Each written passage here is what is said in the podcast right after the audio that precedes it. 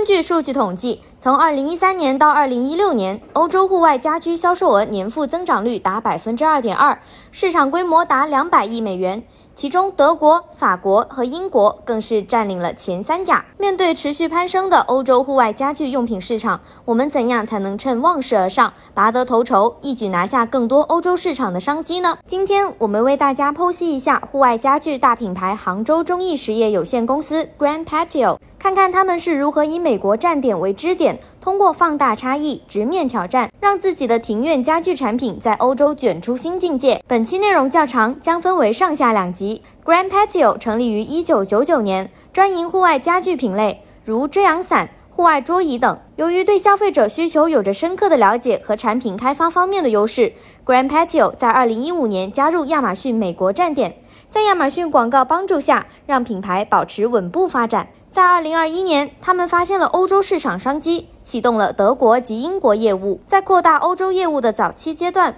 ，Grand Patio 也面临了一些挑战：产品销售有淡季，市场洞察有偏差，广告沟通有阻碍。但他们通过使用亚马逊广告解决方案，最终完成了产品促销，品牌知名度提高，并在英国和德国扩大了业务。Grand Patio 电商销售部经理谢文杰说过：“对于季节性产品，欧洲地区的主要当地节日活动是不可忽视的庭院产品销售高峰时期。例如，复活节、父亲节和母亲节都是欧洲地区庭院产品的潜在销售时期。而在这些时期，家居用品的搜索量显著增加，所以将季节性产品生命周期与欧洲各地区的重大节日结合显得尤为重要。上半年是发布新产品和获取新客户流量的高峰期，而 Prime 会员日。则主要用于清理过时库存。下半年年开始，品牌迎来销售淡季，复盘优化 listing 和开发新产品的工作即可提上日程。这种顺势而为的做法，不仅提高了 Grand Patio 季节性产品的销售量，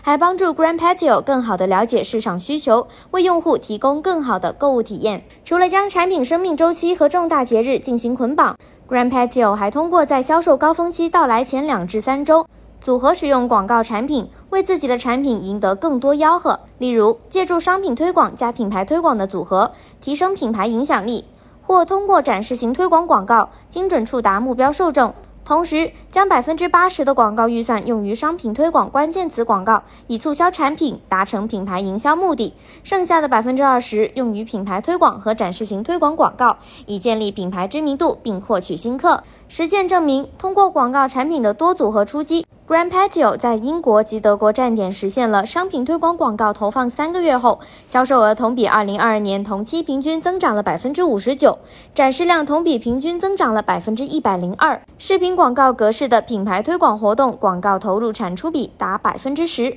听完本集内容，如果还想知道 Grand Patio 是如何通过放大差异实现广告本土化，记得留意下集内容哦。